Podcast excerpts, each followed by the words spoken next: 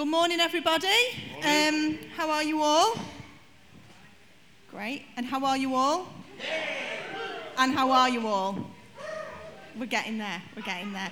Um, if you're new here today, we welcome you. We've been praying for you. We've been expecting you. And you're going to love it. You're going to love everything about this church because I think it's incredible. And you might think, well, she does because she leads the church, but the people in the church think the church is incredible. So that says a lot, doesn't it? Um, and Tony's already said it, but the army of volunteers that came down this week, it was astounding seeing the people who came to turn that room around. Um, and uh, you have to have someone with the vision to see it. And so kind of came to us and said, Got this vision for the cafe. We were like, Okay, go with it. And then people have got behind her and supported her. And uh, like I said, put time in. And, and you know, time is precious, isn't it? Um, but there's something about when you walk in there and you know you've been part of building something. So a huge thank you. So we've been doing this series, believe it or not. Um, and so far we've covered Jesus and who he is through his many different names. Um, Jehovah Jireh, my provider, and we went through that, and that was Fatmon. Then we looked at enemy, the enemy, and equipping ourselves, and how we equip ourselves against the attacks of the enemy. Then we've looked at suffering, where we talked about pain propels you. Okay, so the pain that you're in propels you. It was likened to childbirth. How Barry could liken it to childbirth, I have no idea, but he did. It's like, so it, it was like out of the pain, it propels you into something and it gives you a newness. And, and so we've looked at that.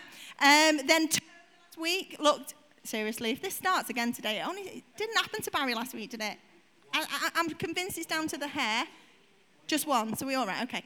Um, then Tony did last week, What is a Christian really like? And that was a nice standing message. And then this morning, I am looking at why the church.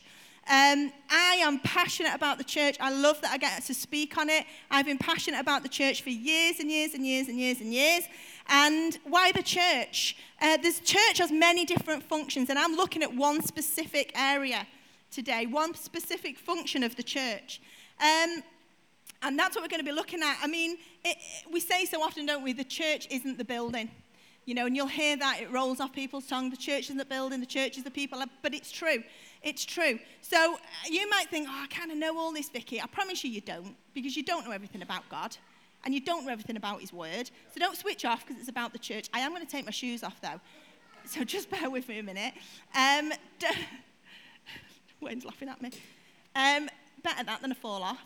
Um, so I am going to talk about the church, and I'm going to talk about one specific function of the church. And it's often, that's better, it's often a function that we might like to kind of avoid. Because sometimes this function costs. And it's not finance, before you think you've all got me sussed out, it's not finance. Sometimes this function costs, but it is a part of who we are as a church. Um, the Greek word for the church is the ecclesia, and that is a called out people, an assembly, a gathering of God's people. So this morning, we are the ecclesia. If you are a Christian, we are the ecclesia. We are a called out people. It is a gathering of God's people. We are the church. We are the ecclesia. So I'm going to start off by just, first of all, having a look at a role model church. Now let's just get something straight. The church isn't perfect. The ecclesia isn't perfect because it's made up of people. If you are in this church hoping to never be let down, to never be hurt, and for perfection, you have joined the wrong place.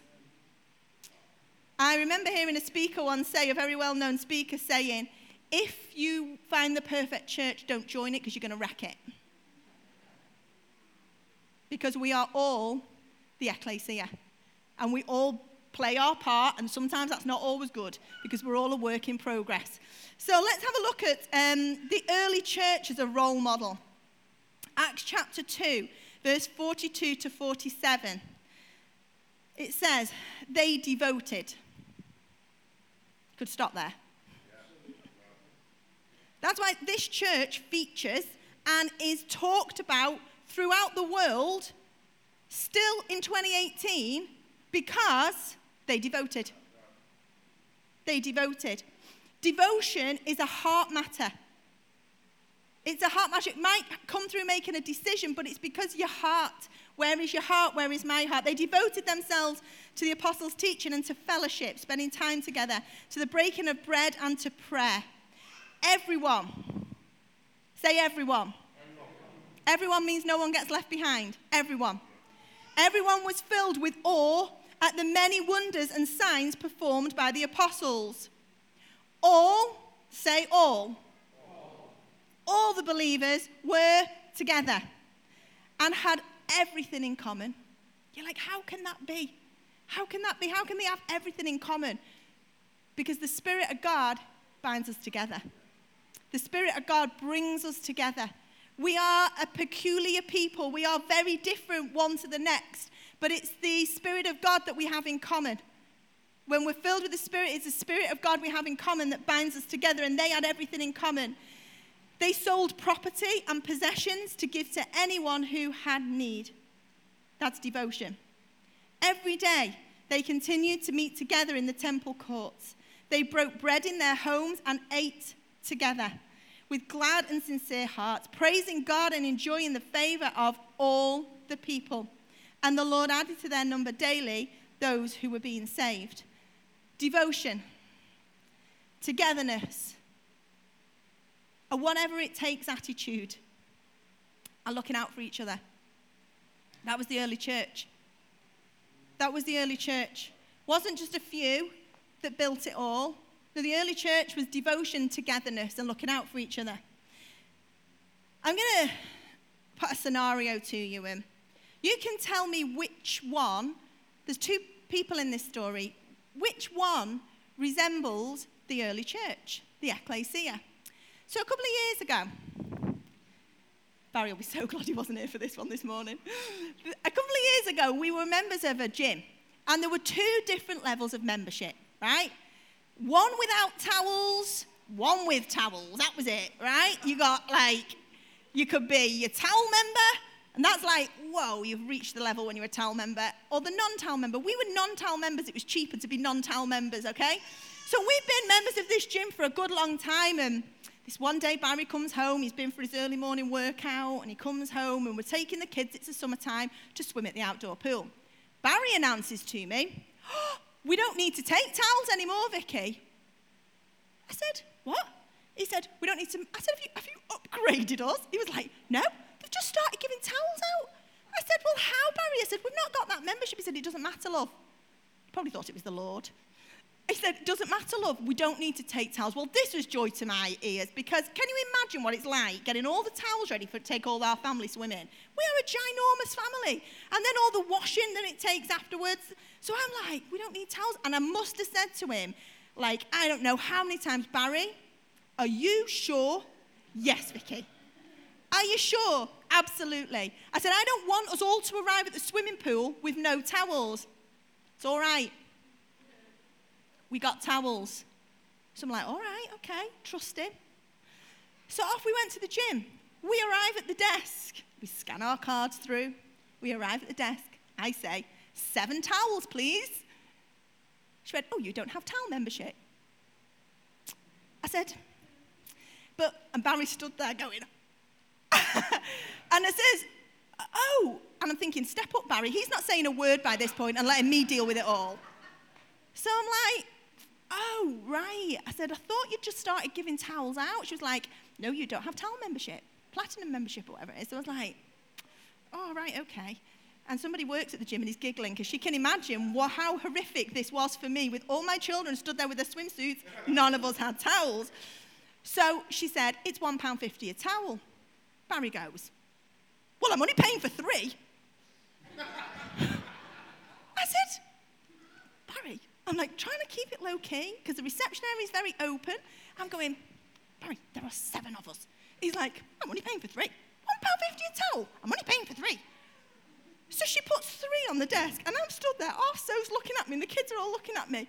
Barry gets a towel, puts it under his arm, and off he goes. This isn't too long ago, guys. This is only two years ago. We're not talking about his early 20s. So I says to him, Barry, Barry, and he says, What?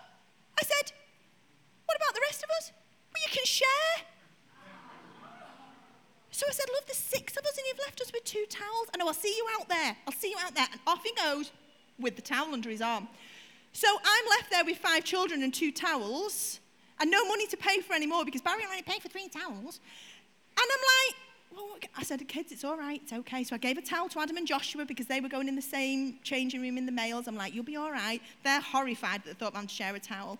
And I have one towel left for me, Sophie, Eleanor, and Charlotte. And I'm like, okay, girls, it's okay. Don't worry. So he goes to me. So I, afterwards, I give him a, the, little pat down the girls, nothing much. I'm like, you're all right, you're all right. Blow on it. Get the hair dryer out. And I said Sophie, you take that towel. And I air dried. Like, I was like, I'm stood in my swimming costume, like dripping, air drying. Barry came out the changing rooms with a spring in his step. He's had a shower. Oh, yeah. He's had a shower. He's after shaves on.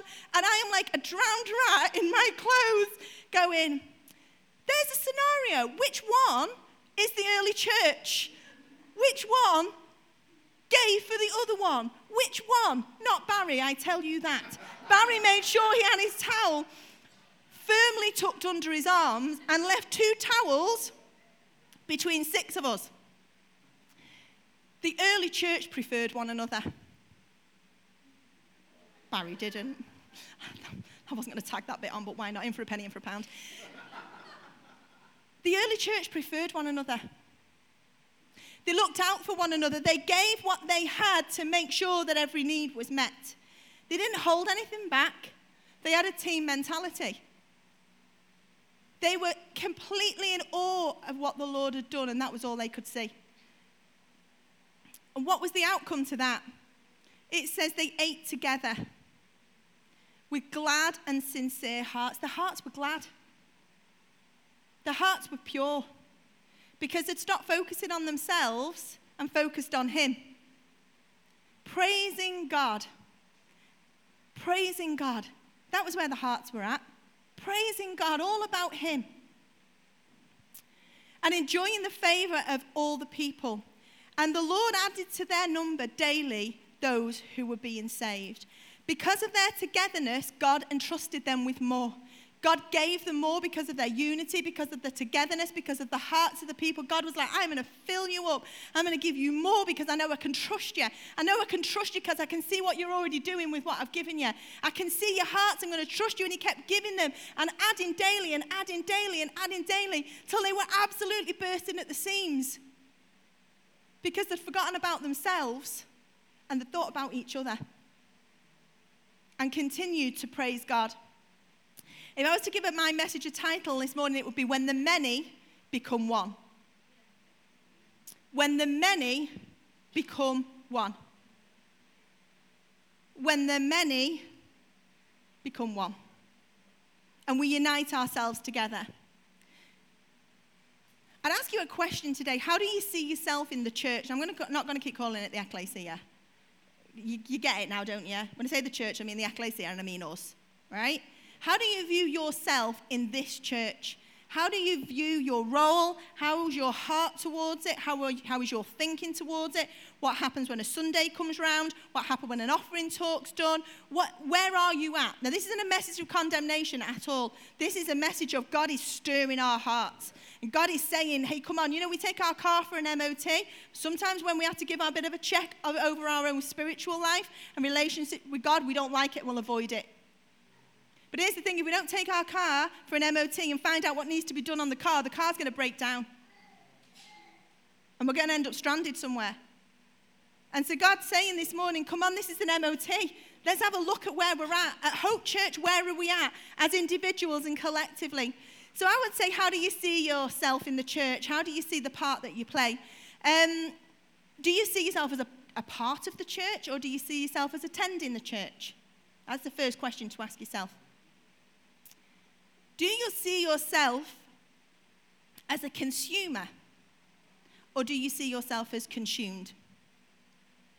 A consumer is somebody who goes and, and, and, and purchases goods or takes goods and services personal use. Now, there's nothing wrong with that. Because do you see what happened in the early church? They all, they all gained from the favor of the people. Everybody was touched personally, everybody's needs were met personally, but it came out of the many becoming one. So there's nothing wrong with that. But I would say, are you only a consumer? I read a book once called Consumer or Consumed and years and years ago, and I was already all in with my life with God and, and all in with the church. And I didn't think I could get any more in with the church. I was like, I am all in. I am building the house. I want to do everything I can to build the house. And then I read this book that Barry bought me from a men's conference he went to, and um, with, some, with some chocolates. I think he made up for the fact that he left me at home with baby twins and a little toddler. And, and it was a book, and I would recommend you get it. It's called Consumer or Consumed. It's an old book. It's by Charlotte her name would have been Scanlon then, I think. It is an incredible, incredible book. And when you are consumed, consumed means to be affected strongly. Consumed means to be taken over by something. And in Psalm 69, verse 9, it says this passion for your house, passion, zeal, passion for your house has consumed me. And I got to that point in my life where I'm, I had to move from being the consumer to the consumed because who God is and what God had done for me and what the church had done for me consumed me. What God was passionate about consumed me. It consumed me. It was my very being. It was my very core. And, and, and, it didn't, and life was crazy busy. But I was never consumed for that. I was consumed for his house and for building his house. And that's what I, this is my personal testimony as well. You know, God, the church is God's idea, but who builds it? Who builds it? Us, the ecclesia, we build it. We build it. So I would challenge you today, as I've been challenged again as I prepare this, and I say that every time I preach, and I don't say it lightly. Every single time I get up here and get, um, give a message, God has taken me through it layer upon layer and challenged me and challenged me. And every time I step on this platform, I've already had to up my game. I've already had to do it. Because God takes me through it first. And if I'm not willing to go through it first, I shouldn't be getting up. I shouldn't be getting up if I'm not willing to go through it first. So God's challenged me again. And my testimony is as um, I got brought up in the church, I saw around a mum and dad who were just passionate for the church, and that had a huge impact on me um, in what I do now. But at the age of about 22, I made a choice. And I made a choice to give it all to God. Everything. Absolutely everything, to give it all to God. And I remember saying to God, even if I just clean the toilets, I'm going to do it. And I meant it. And I'm not saying this to big me up. I meant it. Even if I'm just going to put chairs out, which actually I was never allowed to do because I can't do straight lines, so I was taken off the job, um, I'll do it. If I just make drinks in the house, I'll do it. Because passion for your house has consumed me.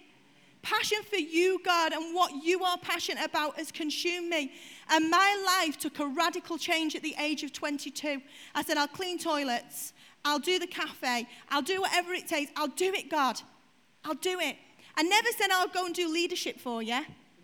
Never once said I'll go and do leadership. Because here's the thing is, if you're sitting and waiting for a leadership title in the church, and that's what you're sitting and waiting for, you better get a wriggle on. Because leadership is servanthood. In this church, we believe in servant leadership because we follow the greatest model of all, and it's Jesus. And it's Jesus. If you get a title, don't really matter. Because I, I was a leader when I was doing the toilets, actually, and I was making sure they were beautiful for when people came in. So that when people walked into the ecclesia, they would see God. They would see his home and not me. And so I was all in and I gave everything. And I remember saying to God, God, I need you more than I need anybody. I've tried it the other way. I need you more than I need anything. And, and I can't be a foot in either. I'm all in. I'm all in. And I just began to serve. And there were two verses at that time that were really prominent to me. One's Luke chapter 12, verse 48. And it says, When someone has been given much, much will be required in return. And when someone has been entrusted with much, even much more, even more will be required. And you know what? That got me. I am like, the, like the song that we sometimes sing, You've been so, so good to me. Oh, to think where I would be if not for you. And I was like, I have been given much. I have been given much. And the charge was given to me to build the church, not as the pastor, as part of the ecclesia. The charge was given to me to build a church, which sometimes meant some really early mornings. When me and Barry got married and we went on to have a multitude of children, it meant dragging babies along at half past eight. It meant getting them all up early. It meant getting the twins ready when they did the morning feed at 4 a.m. into the Sunday clothes so that when they woke, I didn't need to get them dressed. I could shove bottles in the mouth and sit in the middle of them in the car while Barry drove along with Sophie in the front. But I did it because I was part of the ecclesia and the charge had been given to me. The other verse was something that's been precious to us as a, the Cooper family that my mum used to say, and it was hers and dad's heart and what this church was built on that you sat in today, as in not sat in. Why are you living in luxurious houses while my house lies in ruins? And you know something? There's been times over many, many years where actually I've looked at his house and what we do on a Sunday and what's been done over the years on a Sunday. My heart's ached the times we've put appeals out. Can anybody help in the kids' church? Can anybody help here? Could we have more people on welcome? Can we have and again, this isn't a condemning message, this is a teaching message to say, okay, we've all got to renew our thinking a little bit because we are the ecclesia. Actually, becoming the consumed is a sign of maturity. It's a moving, it's a shifting, it's a growing in God and saying, God, what you're passionate about, I'm passionate about. And the function of the church I'm talking about today is this what we do. This is the function. There's lots of functions of the church, but this is the one I'm talking about today. What we do. All in for me was all in. I'm all in, no matter how many babies come along, no matter how, you know, there was a time we had twins, um, baby twins. Sophie was a toddler. Adam Barry was holding down two jobs. He was holding down a full time degree. I was holding down a cleaning job to try and bring extra money in. But passion for his house consumed me. And that was my drive. And that's what kept me going. And you know what? I always had joy in my heart. I had, there were times when I got tired and I was a little bit naughty, of course it was. But it was that passion for his house consumed me. Passion, that's what he's passionate about because the church is God's idea.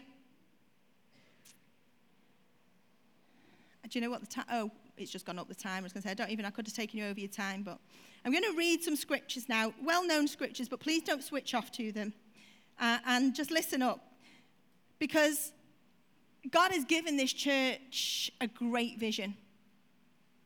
We give you the strap line of to build a, a, house where people love to be, to build a church where people love to be. And our mission is to present the church to a modern day world. But we say that because then it's something short that everybody can get involved in. We have got a huge documented vision for the next 10 years that God has given us. Okay? It's going to be built, built by the ecclesia. And that's why today this is just a message of, are you, are you in? That doesn't mean you can't come to church. I'm saying, I'm talking to the ecclesia. Are you in? Are we in to build the house of God? Not build man and Barry's house. Not building man and Barry's house. It's about building God's house and where He's called us and where we've called home. 1 Corinthians chapter 12, starting in verse 12. The human body has many parts, but the many parts make up one whole body, where the many become one. So it is with the body of Christ. Some of us are Jews, some are Gentiles, some are slaves, and some are free. But we have all been baptized into one body by one Spirit, and we all share the same Spirit. The early church had everything in common, they shared the same Spirit. Yes, the body has many different parts, not just one part. So, building the church is a collective responsibility because it has many different parts. It doesn't just have the pastors, just doesn't have the worship team, just doesn't have the tech team, just doesn't have the coffee people. We are a collective assembly, we are collective people. If the foot says, I am not a part of the body because I am not a hand, that does not make it any less a part of the body. And if the ear says, I am not part of the body because I am not an eye, would that make it any less a part of the body? If the whole body were an eye, how would you hear? Or if your whole body were an ear, how would you smell anything? But our bodies have many parts, and God has put each part just where He wants it. Whatever it is, I'll say this to you Don't be looking and thinking you can have what, and hoping you can have what somebody else has got. Just focus on what God's given you. Just focus on what God's given you. That might change, might be something else. I've done every job that flipping is in the church, shows Barry. because we're just gone with what God's saying. Vicky, I need you to go here and be this. Now, Vicky, I'm moving you to this. Don't be looking on and saying, well, oh, it's all right for them. No, let's have joyful hearts.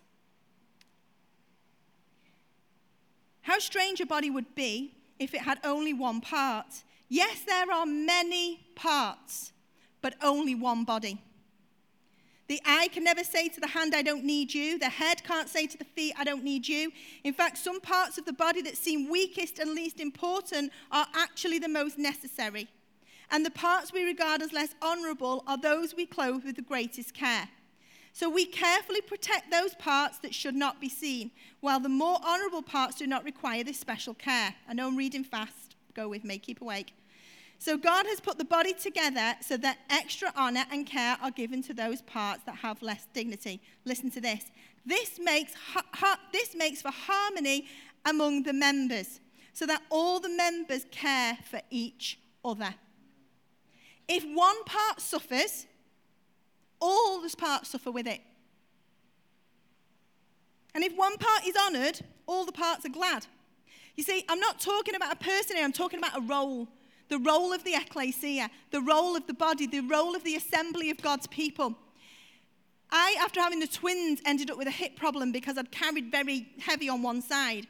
And, and, and for many years after that, my hip would go and I would be in excruciating pain. I remember getting to a point where I was leaning on the work surface of the kitchen. I couldn't even get out the kitchen. I was so bad. And the doctors thought I probably, probably need a hip replacement. I was only in my early 30s. And I remember Barry having to kind of get me upstairs. If he wasn't there, I would drag my leg behind me. I was always going up on my other knee and drag it up. I was in excruciating pain.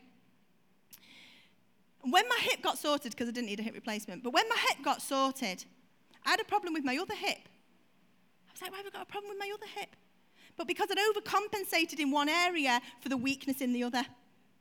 So because I'd had to bear the weight on this side, I then, that side was weakened. So when it says about if one area suffers, when part suffers, all parts suffer. If the kids' ministry doesn't have enough helpers, the preaching is weakened. If there's not enough people to sit and talk to people in the cafe, if there's not enough people to make drinks, the tech team's weakened. Because we are the ecclesia, we're just doing different things. We are the ecclesia. We are the called out people. We are the assembly. We are set aside. We are called apart. We are the ecclesia. When the many become one, that's the ecclesia. When the many become one and we build it together, we build his house and we run with his vision. All of you together are Christ's body, and each of you is a part of it. Here are some of the parts, some of the parts God has appointed for the church. First are apostles, second are prophets, third are teachers, then those who do miracles, those who have the gifts of healing, those who can help others. Those who have the gift of leadership, those who speak in unknown language. Are we all apostles? Are we all prophets? Are we all teachers? Do we all have the power to do miracles? Do we all have the gift of healing? Do we all have the ability to speak in unknown languages? Do we all have the ability to interpret unknown languages? Of course not. So you should earnestly desire the most helpful gift. But now let me show you a way of life that is best of all. And you know what follows after that?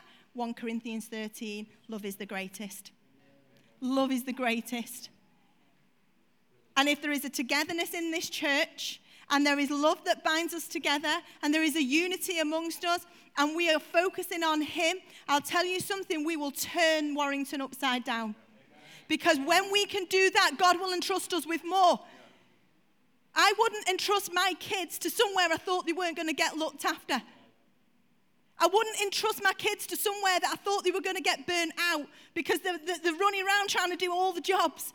Because God's like, whoa, the ecclesia, guys. The ecclesia, Vicky. Well, that's Tony and Jeff. who's who've actually both served really well in church this morning. Thank you, guys. you see, when many become one, there's no limping, there's no need for crutches. The church is glorious. It's glorious. We create a place for people to find Jesus, to find love, to find belonging, to find freedom, to find healing, to find joy. God's really been speaking to me through dreams recently, and I'm not somebody uh, who I know when it's a, a, like a momentous dream. I know when God has given me something. I'm not somebody who has a lot of dreams in that way. I have a lot of crazy dreams. Ask Barry because of sleep talk. But, but these kind of dreams, and I'm not actually going to go into detail about them because they were quite traumatic, if I'm honest with you. And, and God showed me. God showed me people who were dying. God showed me people who were on the verge of making a decision and a verge of making a choice. And they, they had people all around them. They didn't even look lonely. There was people all around them. And I was stood there and God homed me in on this one person. And I knew what this person was about to do. And I couldn't stop him. I couldn't stop him. And God spoke to me and said, Vicky, there are people like that out there, and they need this church. They need this church to rise up like you've never risen up before. They need the ecclesia. They need a church that know how to relate. They need the church. But we're never going to be the church if we're only ever consumers and we don't shift to being consumed for his house. I would say to you, what has the Lord done for you? I would say, what has this house done for you? I can't even begin to tell you what this house has done for me. My whole growing up and maturing has been done in this house. Barry getting to know the Lord and getting set free from drugs and, and his lifestyle came out of the house, came out the ecclesia because of Jesus in us, because of the togetherness, because of the whatever it takes attitude. When the many become one, the church is as it should be. The church is stronger. I'm not begging you to get involved and helping us. I am saying to you, we need more people to stand up and actually go, Oh, I didn't realize I'm part of the ecclesia. We need it. My, my trust in God, my faith in God, and He's told me He's bringing people on the journey to build the house.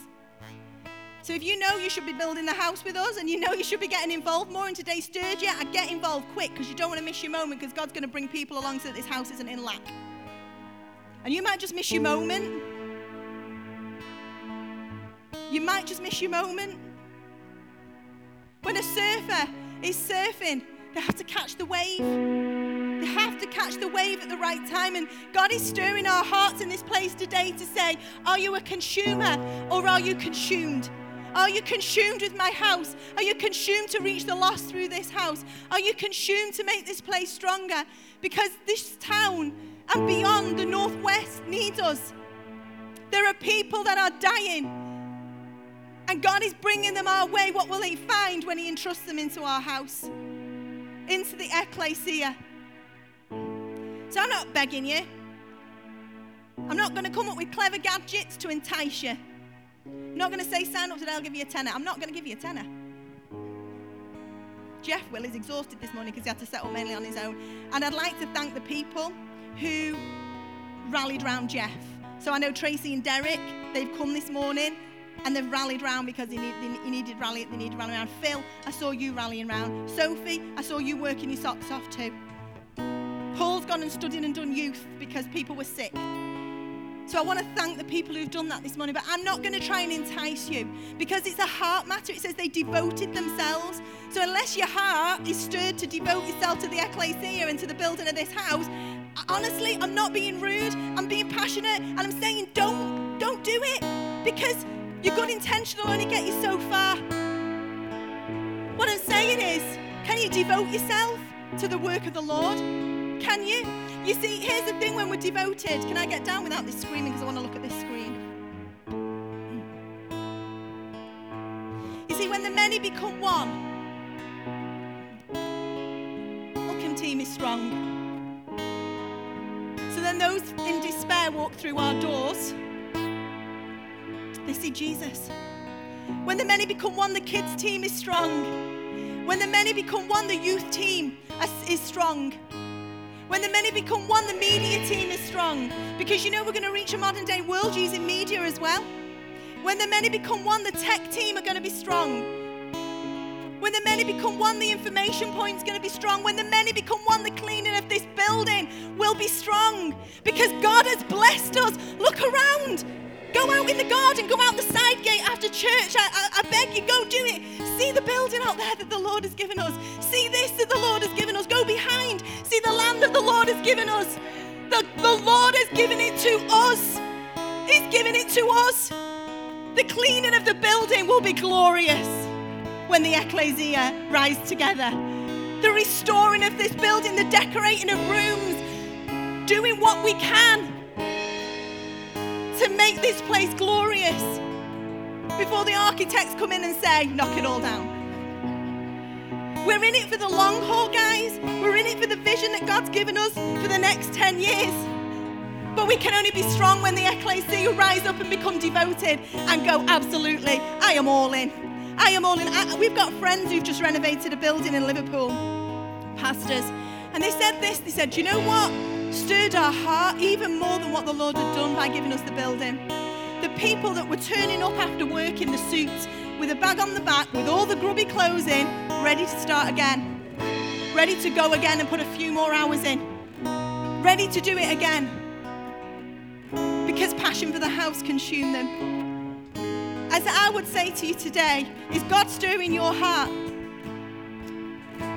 Maybe you are a consumer in this place. I've been a consumer. I've come with my shopping list and I've been like, right, this is what I need out of it.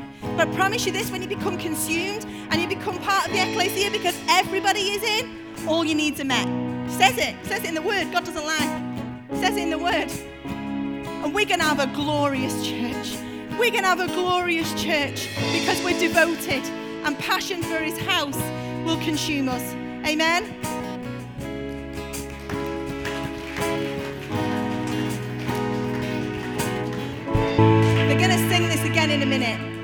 I, just want to talk to you for a moment. Because after this, meeting, after I finish speaking, the meeting's over.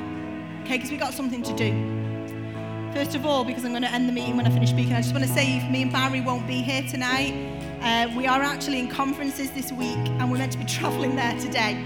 Uh, so we're making a head start down this, so we're not wagging church, everybody, panic over. All right? Um, but we'll certainly be praying for you. Um, what do I want you to do? See, it's not what I want you to do, it's what God wants you to do. And then it's over to you guys, it's your choice. I, I it's my choice. When I was 22, I took up the call, I was like, I'll do it. Whatever it takes, I will do it. So, this is what I want. I want you to take a bold action.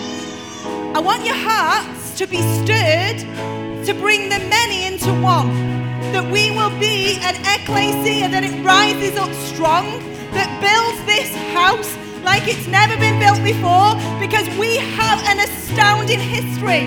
But you know, the great the latter days are going to be greater than the former.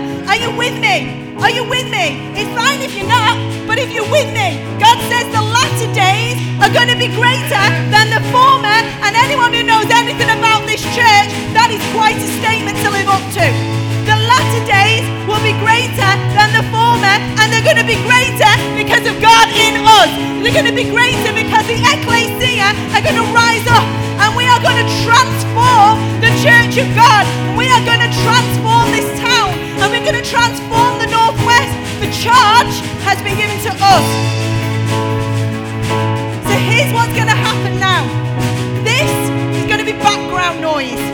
Going to make you feel nice by singing to you.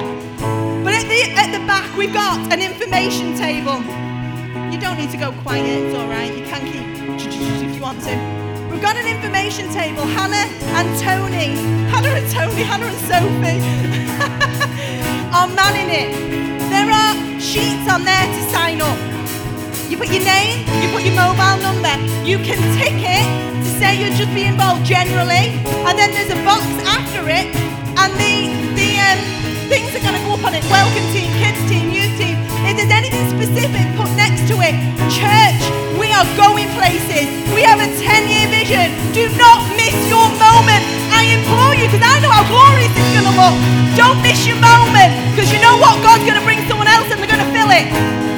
Don't sign up without the longevity to go long, because we're going long. So it's over. Straight to the back if you can, can get on board with us. Sign the sheets up. There's loads of sheets you don't even have to queue. Off we go.